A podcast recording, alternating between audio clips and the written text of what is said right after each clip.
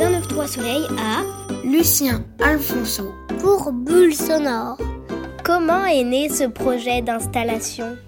Voilà, il s'avère en fait qu'on est euh, trois euh, amis de longue date euh, qui sont nés à Carcassonne, tous les trois musiciens, et par la suite, dans nos parcours respectifs, Julien Mouroux s'est installé à Bordeaux. Julien Mouroux a commencé une carrière de land artiste puisque c'est le land art, c'est développer des œuvres d'art à partir de végétaux et d'éléments naturels. L'autre acolyte, donc Xavier Camarasa, on s'est retrouvé à Paris où on a aussi développé un peu nos univers euh, respectifs musicaux. Lui beaucoup plus dans les musiques improvisées via un label qui s'appelle Gigantonium. Moi plus euh, dans les musiques aussi improvisées mais plus influencées des musiques du monde, des musiques traditionnelles.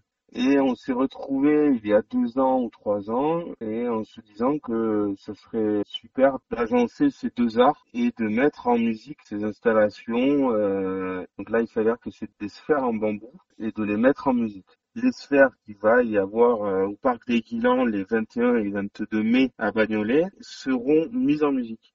Déjà, il y aura un dispositif acoustique à l'intérieur de chaque sphère où chaque enfant pourra s'approprier à l'aide de l'accompagnant une sphère pour jouer en interaction avec les deux musiciens présents sur le site Xavier Camarada et moi-même, pour euh, jouer en interaction avec euh, un dispositif sonore qu'on aura nous et avec des instruments acoustiques. Quel moment préférez-vous? Comme euh, ça va être un parcours un peu sensitif où euh, au fil du parcours, donc l'enfant pourra s'approprier une sphère avec un son particulier.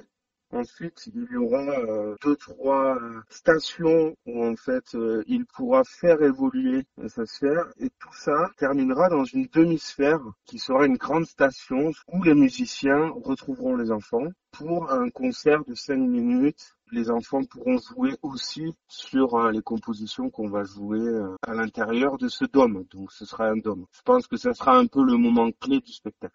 Quel est votre premier souvenir d'un spectacle quand vous étiez enfant?